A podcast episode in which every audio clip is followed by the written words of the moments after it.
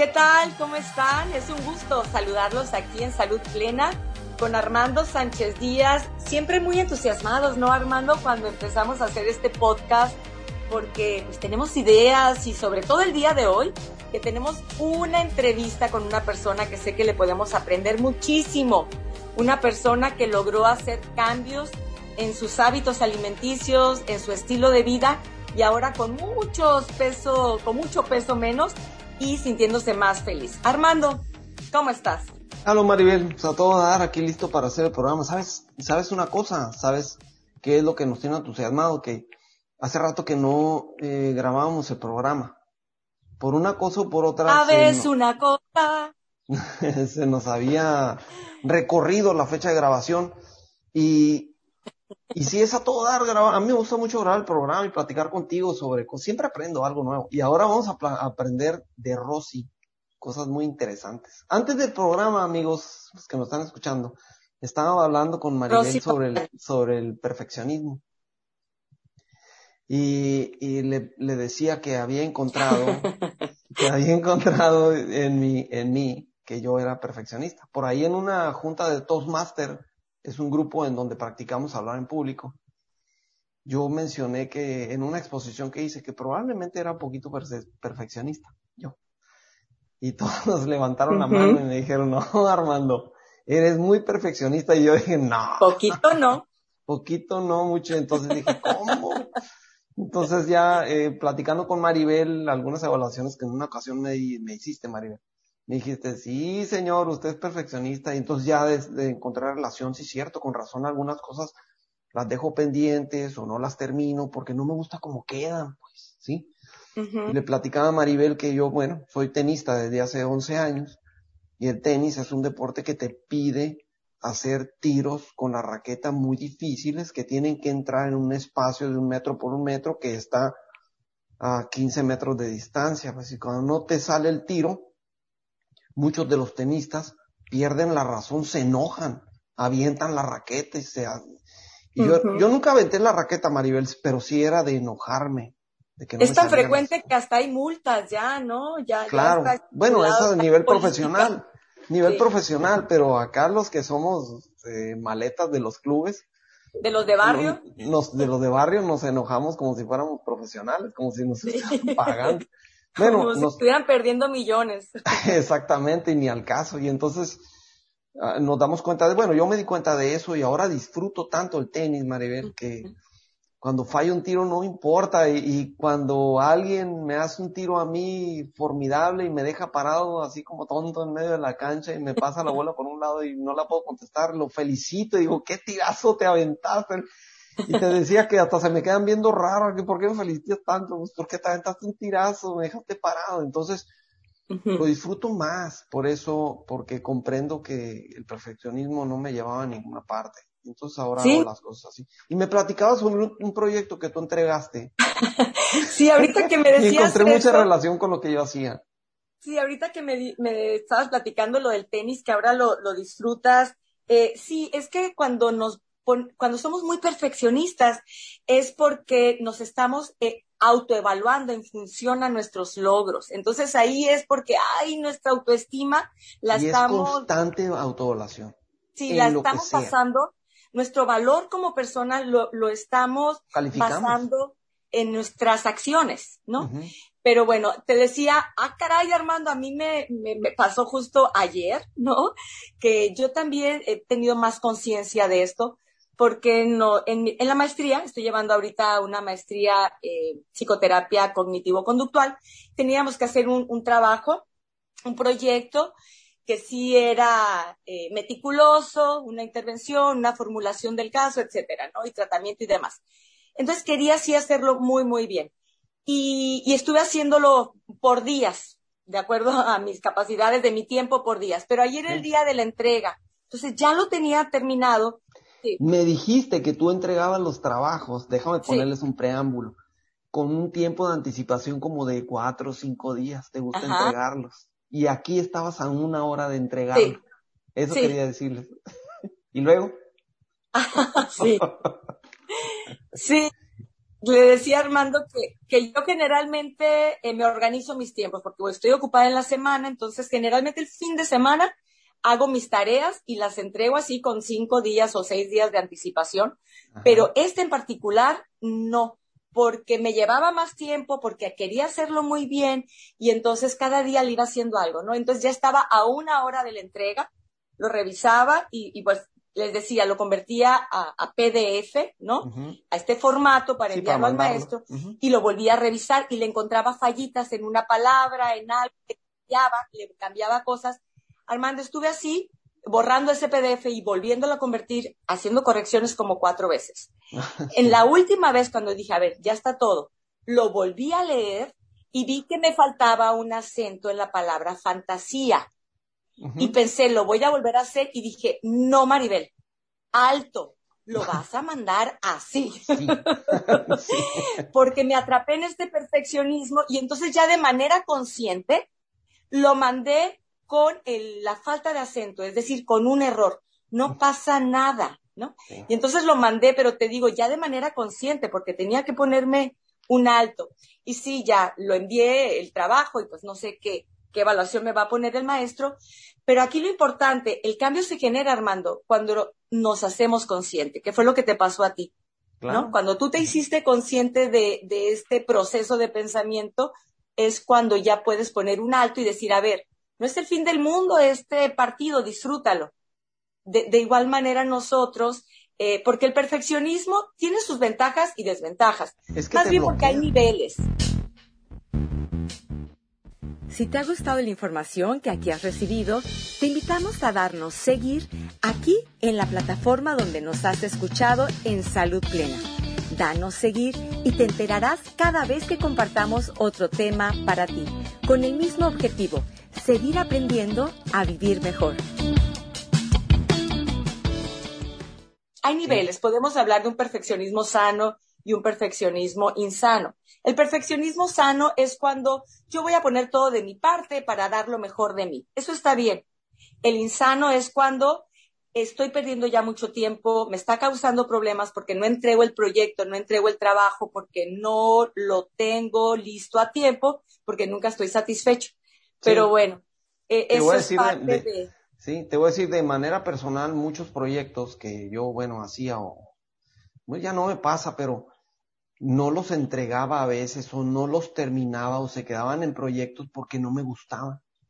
Y después otra persona los veía y me decían, está todo dar tu proyecto, Armando, o sea, ¿por qué no lo terminas? Y yo, no, es que le falta esto y aquello. Así, Maribel, entonces, sí nos bloquea el perfeccionismo y no es una buena herramienta, no es algo bueno para estarnos evaluando a través de ello. Sí, hay que hacer las cosas bien, ¿no? Definitivamente. Pero ya cuando estás exagerando, nada más te bloquea. Claro, cuando estás perdiéndote no te deja libre. de la vida, ¿no?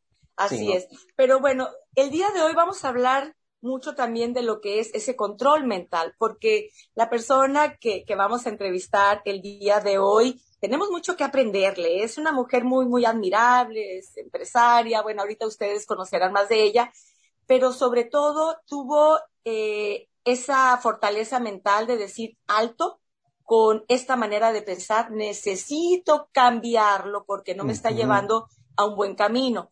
El de ella, el problema principal era el sobrepeso, logró bajar hasta 50 kilos, pero qué mejor que sea ella, Armando, quien nos hable de, de su historia, de cómo ha logrado tener ahora hábitos más sanos y sentirse más feliz. Ella es Rosy Montaño. Buenas tardes, hola, muchas gracias por esta invitación. Me siento muy contenta de estar en este espacio. Me honra mucho que hayan pensado en mí y con mucho entusiasmo espero poder compartir aspectos positivos eh, con algunas personas que también tengan en proyecto hacer cambios en sus hábitos y en su forma de comer. Claro, Rosy. Eh, fíjate que eh, yo les platiqué un poquito sobre ti, nada más que eres una empresaria, que te conozco desde hace tiempo, es, eres una mujer muy aventada, ¿sí? Para hacer proyectos y cosas. Platícanos, eh, antes que nada, ¿quién es Rosy? ¿Quién quién es Rosy Montaño? Con mucho gusto, pues yo nací aquí en Mexicali, eh, soy de una familia grande, tengo ocho hermanos, y pues desde mis 20 años me dediqué a negocios eh, proyectos personales, emprendiendo eh, negocios relacionados a la publicidad y me estuve desempeñando en esos temas por pues más de una década. Después me incorporé en los temas digitales cuando llegó el Internet y pues todo esto que ya sabemos de la tecnología. Y hace eh, unos 15 o 17 años estoy trabajando también en una asociación civil, en donde estoy de voluntaria dirigiendo a esta asociación que se dedica a apoyar causas sociales. Paralelamente, también eh, me he dedicado por varios años a trabajar en negocios familiares. Nosotros tenemos algunos proyectos que desarrollamos relacionados al reciclaje de materiales y temas eh, del área industrial. Esto es a lo que me he dedicado. Todo, todo este tiempo, estos 55 años de mi vida, pues radicando aquí en Mexicali y trabajando también en esta ciudad. Una mujer siempre muy activa, Rosy. Comentaba que también tú tuviste un programa de radio que, que se titulaba, fíjate, desde el nombre del programa ya llamaba la atención, ¿no? El Diario de la Gorda. Cuéntanos, ¿cómo fue que, que surge tener un programa de radio y con este nombre? Sí, sí, fíjate que esta idea surgió de, eh, con otros dos amigos porque hubo oportunidad de un espacio sin costo, pues de esto ya hace algunos años, un espacio sin costo en una estación de radio eh, de la AM, de la, de la, uh, aquí de la ciudad, y nos ofrecieron una hora diaria para un proyecto. Entonces, mm, se nos ocurrió hacer un programa relacionado a los temas que tienen que ver con, pues, perder peso, pero muy padre porque lo hicimos con un tono, pues, cómico, ¿no? Chistoso. A mí en lo personal me gustó mucho porque como una persona que siempre había sufrido o sufro el sobrepeso, eh, eran temas muy difíciles de abordar en un tono de, de buen humor, porque siempre es doloroso el proceso cuando quieres perder peso y bueno, todo lo que un poquito más adelante vamos a ir desmenuzando. Entonces, este programa vino a ser pues una nueva perspectiva eh, en, el, en el tema de perder peso y lo, lo, tuvimos por un poco menos de un año y, y pues con relativo éxito porque era un programa que te informaba, pero siempre todo bajo una tónica de buen humor. Fue una iniciativa de amigos. Cuéntanos los, los nombres de las secciones que estaban chuscas también. ¿Cuáles eran las secciones que tenías? Sí, bueno, el, el nombre del programa era El Diario de la Gorda. Me gustaba el nombre, se llamaba Diario porque era diaria la emisión. ¿A ti se te ocurrió ese nombre? No, todo, todo lo creativo era de un amigo que, pues, con esos talentos, ¿verdad? Muy, muy creativo en la mercadotecnia, en, en la, precisamente licenciado en ciencias de la comunicación. Entonces, eh, el nombre era diario porque la emisión era diaria y también era como un diario. Entonces, teníamos diversas secciones. Por ejemplo, había una sección que se llamaba Se armó la gorda. Y en esa sección hablábamos de noticias locales, cosas que sucedían, ¿no? El diario acontecer en la ciudad, eh, había otra sección que se llamaba el gordoróscopo. Entonces invitábamos a alguien para que leyera los horóscopos.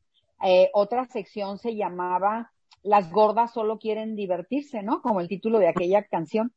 Y, y en ese programa, en esa sección, perdón, hablábamos de los lugares de moda, las películas, la cartelera. Y bueno, teníamos también otra sección de eh, una invitada que era una chef, que es una chef, y ella nos daba alguna receta saludable. Una ensalada, una sopita, eh, eh, alimentos pues que ayudaban, ayudan en los, eh, pues con las intenciones de bajar de peso, ¿no? De comer saludable y nutritivo. Entonces, el programa pues era muy dinámico. En una hora teníamos cuatro o cinco secciones de más o menos 12 minutos cada una. Teníamos un invitado para cada sección, éramos una mesa redonda y pues cada quien sacaba adelante su tema. Mm, la, la, abríamos la línea telefónica al público y la gente nos, nos hacía llamadas con preguntas o comentarios. Fue una experiencia muy bonita, realmente. Me gustaría retomarlo alguna vez, quizá. Ojalá, ¿eh? Ojalá porque se escucha bien. Sin embargo, dices que el, el tema, los temas o hablar de gordura para ti era difícil, ¿no? Porque dices, es, es doloroso. Cuéntanos, ¿cómo, ¿cómo fue tu infancia o cómo fue tu historia con el sobrepeso? Sí, pues desde que yo tengo memoria, desde que yo recuerdo, me veo como una niña gordita. y las fotografías pues de la infancia me lo confirman, ¿no? Veo mis fotografías y desde que tengo cuatro o cinco años ya soy una niña llenita. Y así voy, llenita, llenita, llenita, y ya llego a la primaria y soy más gordita y en la secundaria, y bueno, me voy mm, desarrollando en esos hábitos y, lamentablemente pues ganando kilos, ¿no? Al, al, al paso de los años, hasta que yo creo que alcanzo quizá los no sé si 140 kilos de peso. ¿Estabas en, la, en, qué, en qué etapa de la escuela con ese peso que traías? Ya estaba en la universidad. ¿Qué problemas te causaba? Eh? ¿Cómo te sentías? ¿Qué, qué pasaba por tu mente, Rosa? Pues eh, me causaba problemas en todos los aspectos de mi vida. Si vamos de, de, de lo más interno a lo externo, pues internamente siempre tenía una inquietud, no, no vivía con plenitud no era feliz, me sentía muy infeliz porque eh, no es cómodo vivir con tantos kilos, ¿no? Eh, cargar 50 o 60 kilos extras eh, físicamente es pesado, es doloroso, duele en las rodillas, duele la espalda, mm, no, no respiras bien, está tu vida muy limitada en, muchos aspectos porque no puedes desarrollar todas las actividades o tus talentos o tus, tus gustos. Por ejemplo, específicamente, como qué actividades? Por ejemplo, eh, vamos a hablar de lo social, pues me sentía muy discriminada en cierta manera y no me podía desarrollar bien en, en mi edad, en donde conoces muchachos, en donde vas teniendo como una, pues una dinámica, ¿verdad? En, las amistades, con los, con las parejas, pues para mí todo eso estaba muy, muy limitado porque. Pero sí tenías amigos, ¿no? Sí tenía muchos amigos, pero si, si me llamaba la atención algún muchacho de mi edad, desde que estaba en la secundaria, pues yo sabía que, yo sentía al menos, pues que no era una persona que yo le iba a llamar la atención, ¿no? Son cositas que, pues ahorita, ahorita las podemos dimensionar, pero en su momento, conforme vas vas desarrollándote en las diferentes etapas de tu vida, todos esos aspectos van haciendo una mella, porque obviamente pues las prioridades en, la vida de las personas van cambiando, ¿no? Entonces en aquel momento eso era algo para mí que me limitaba, que me hacía sentir mal. Después eh, todo era muy difícil en mi, en mi desempeño, porque, por ejemplo, si iba al cine, pues no cabía en las butacas, me costaba mucho trabajo y siempre buscaba como vivir ocultando esa parte, ¿no? Esa parte que me discapacitaba, por así ya decirlo, porque pues no cabía en los aviones, no cabía en las butacas, no, le sacaba la vuelta a ciertos paseos o a ciertas diversiones, porque yo sabía que por mi exceso de peso no era apropiado, no iba a poder, me, me daba vergüenza. Exacto, me iba a cansar, pues obviamente no tenía condición, porque además también era una fumadora. Era oh, una gordita ah, fumadora. estamos hablando de una persona de entre 20 y 25 años. Ajá, posiblemente, con fumando quizás hasta dos cajetillas de cigarros al día y con un sobrepeso de 50 kilos, ¿no? Eh, en, en, en, mis 25 años y de ahí hasta mis treinta y tantos años. Eh, muchas limitaciones en la casa también porque pues mi mamá siempre quería que hiciera algo por mi salud, eh, todo era muy problemático, encontrar ropa a mi medida, todo, muy difícil la vida. En etapas de infancia, en, adolescencia, ¿sufriste bullying? Sí, sufrí bullying. No, no en aquel momento identificado propiamente como bullying, ¿verdad? Como hoy, hoy todos lo conocemos, sino cierta, las burlas, las burlas típicas, los sobrenombres, todo eso lo sufrí quizá no era lo más doloroso para mí, sino el hecho de que me tenía que ir adaptando en mi vida a lo que eran mis posibilidades con ese sobrepeso, pero obviamente pues sí lo resentía, ¿verdad? Eso fue, por, lo, por lo que platicas, siento como que hiciste un gran trabajo de adaptación, ¿verdad? Porque eras una persona social. Sí, desarrollé, no sé si lo desarrollé o ya era algo en mí. Eh, una simpatía, una facilidad para expresar, una persona eh, al mismo tiempo que era, que exteriorizaba y, y tenía un, un, cierto carisma.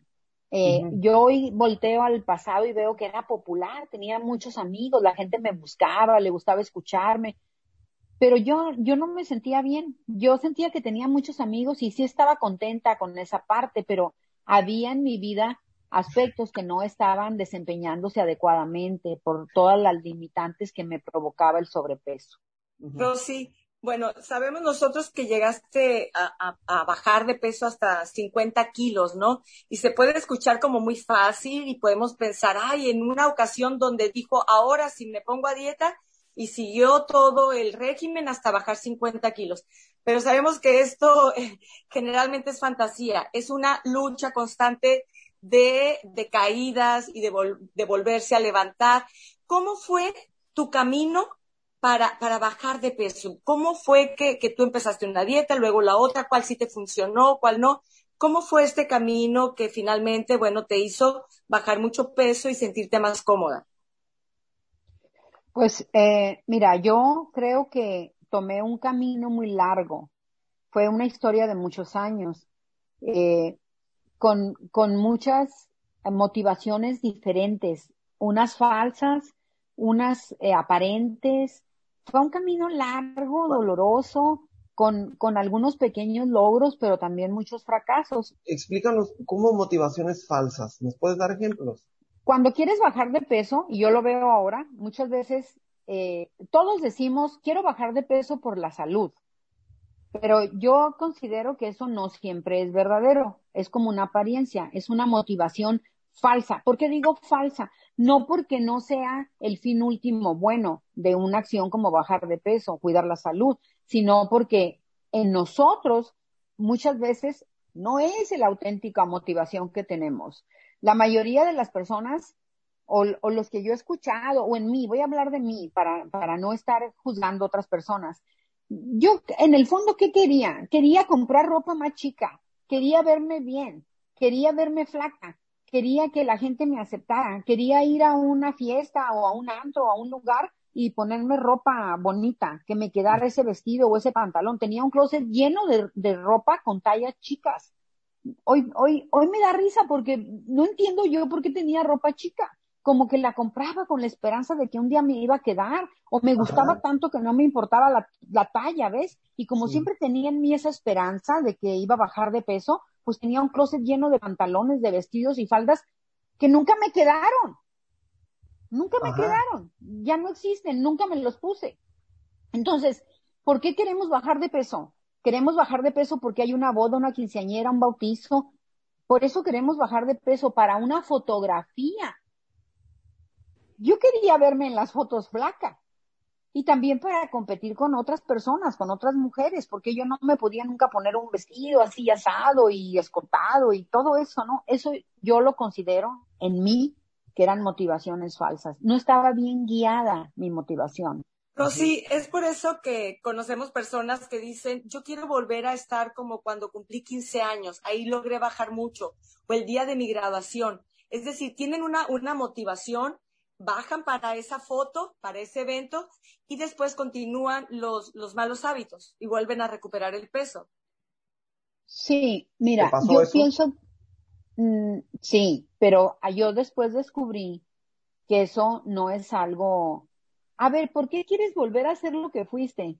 La persona cambia, la vida es dinámica, tú tienes que evolucionar y tienes que correr procesos como persona. ¿Por qué quieres ser como fuiste cuando te casaste. ¿Para qué quieres que te vuelva a quedar ese vestido?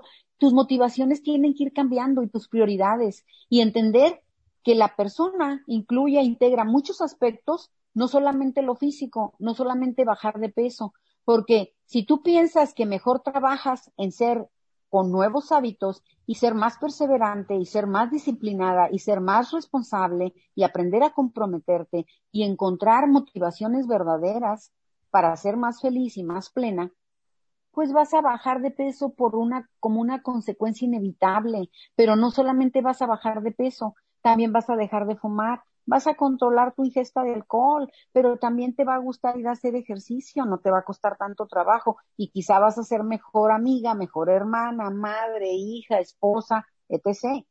Porque entonces queremos a veces confundimos las causas con las consecuencias. Queremos trabajar en una consecuencia que es la obesidad, pero esa no es la causa.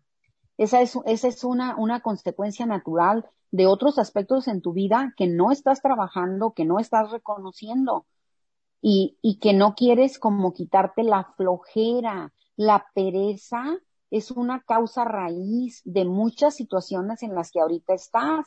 Que, que eh, Rosy, quiero hacerte una pregunta respecto a eso. Eh, cuando tú ves otra, una persona que está en la etapa en la que tú estuviste, reconoces esos patrones de los que estás eh, mencionando. Puedes reconocer en qué etapa está esa persona. Sí, mira, porque para empezar, cuando las personas decimos, ay, tengo que ir al gimnasio, ay, me costó mucho trabajo pararme y venir aquí al ejercicio que hace Armando de las 5 de la mañana, no sé a qué hora, ¿no? A las 6. O sea, cuando, a las 6, cuando empezamos. Pero era a las 5. a las 5.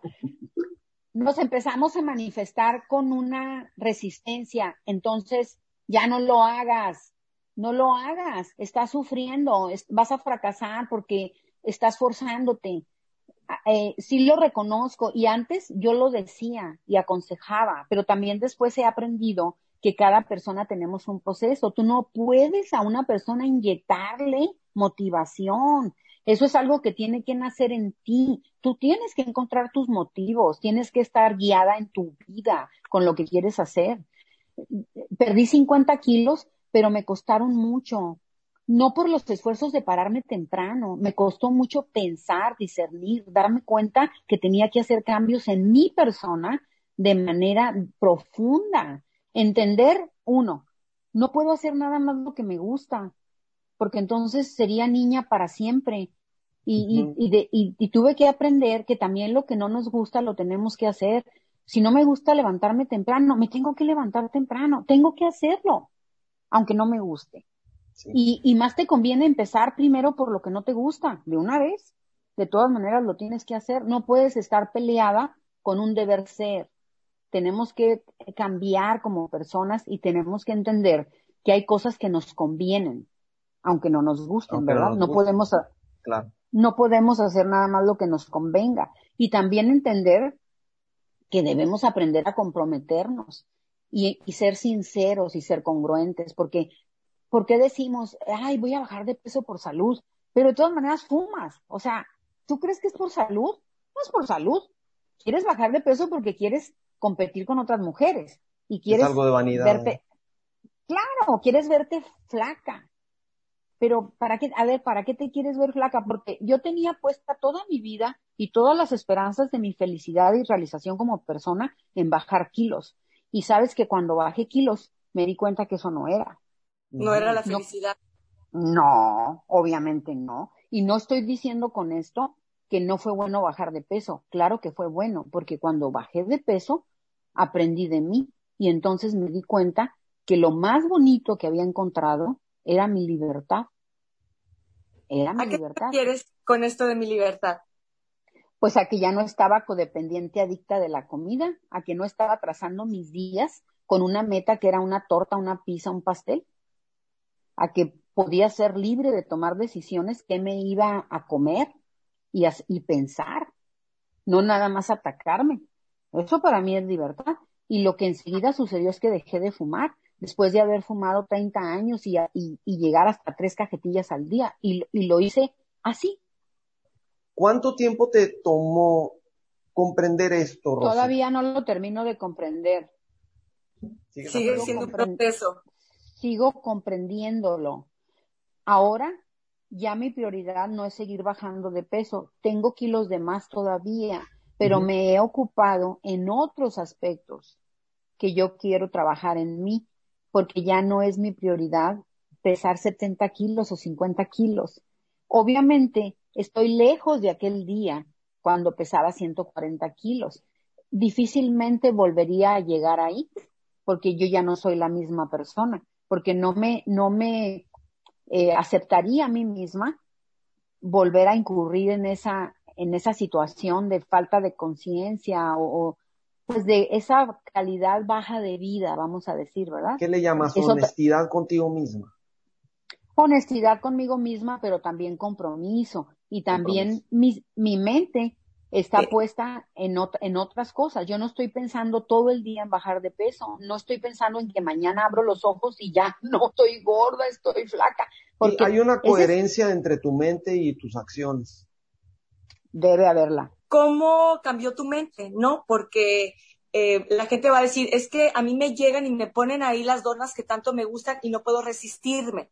Y, me imagino que es como el dejar de fumar, es decir, no es que el cigarro ya no me guste, sino que digo, ya no quiero ese cigarrillo. Me imagino que la comida es igual, ¿no? Llegan con alguien y la tentación.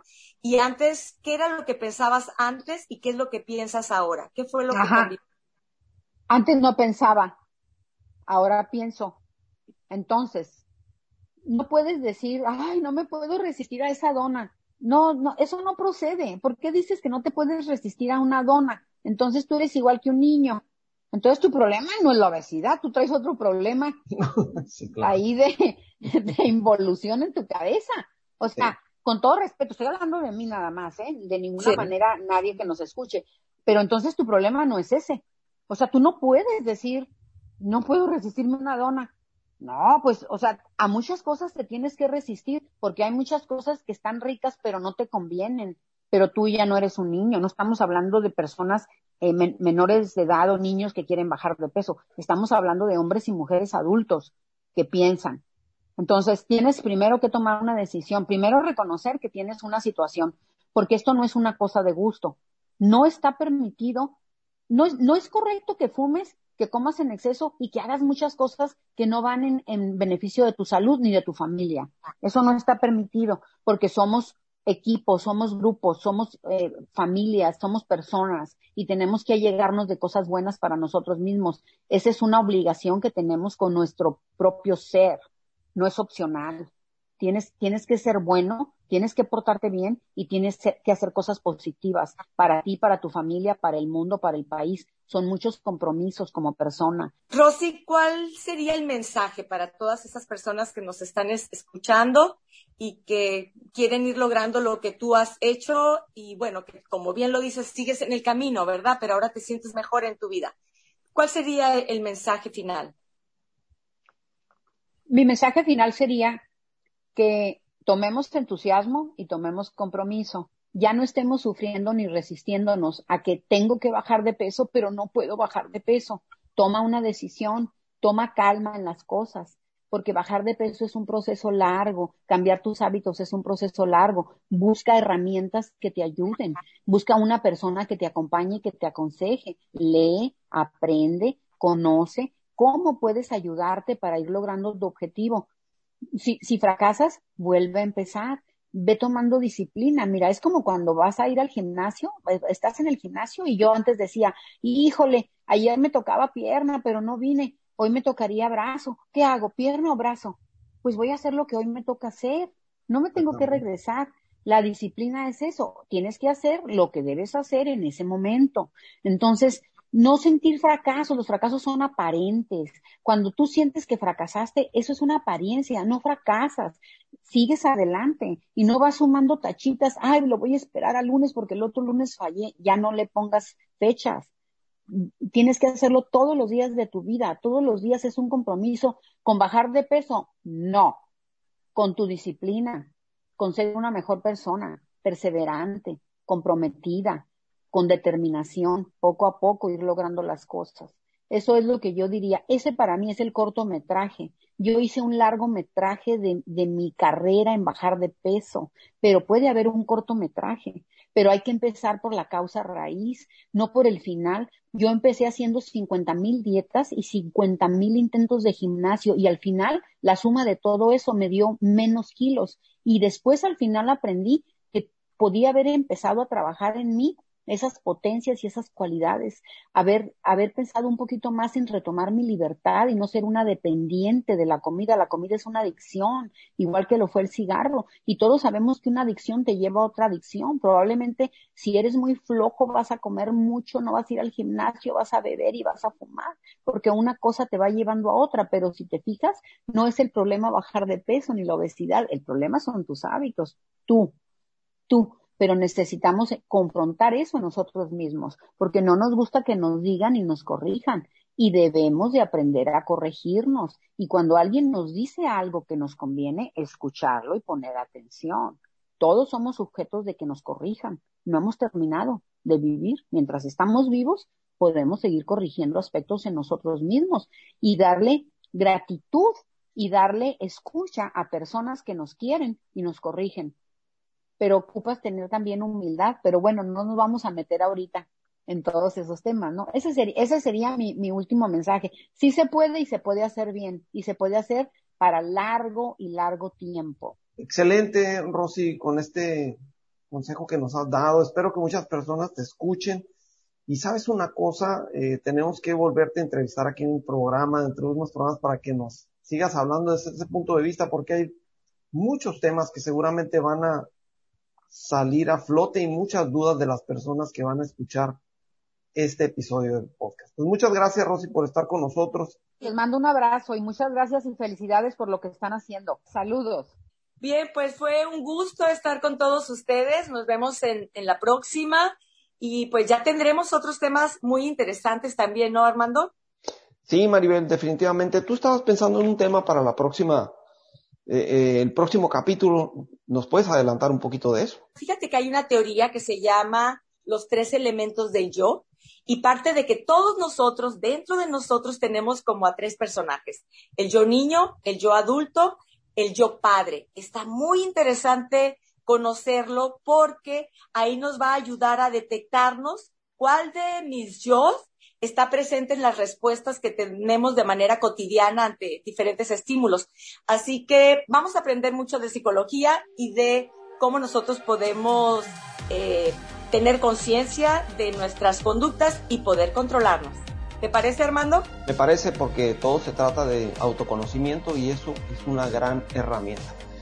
Pues gracias por escucharnos y por aquí nos vemos dentro de aproximadamente siete días, que es cuando aparece nuestro programa. Maribel, un gran saludo, un abrazo te mando y por aquí nos vemos pronto. Abrazo, nos vemos, abrazo a todos, bye, bonito día. Hasta luego. Salud Plena es un programa de podcast donde Armando Sánchez Díaz y Maribel Leiva compartimos temas interesantes que tienen que ver con nuestro bienestar en general. Armando Sánchez Díaz es entrenador en hábitos alimenticios y de ejercicio y con él aprendemos sobre cómo tener una mejor condición física y cómo también una mejor alimentación más saludable y más inteligente. Por mi parte yo soy psicóloga y a mí me encanta hablar de todo lo que tenga que ver con la salud emocional, la salud mental, sentirnos bien con nosotros mismos y tener mejores relaciones con los demás. En cualquiera de las plataformas que sea tu favorita, en Spotify, Google Podcast, Apple Podcast, nos das seguir y así estamos conectados. Salud plena para lograr eso que todos estamos buscando, vivir mejor.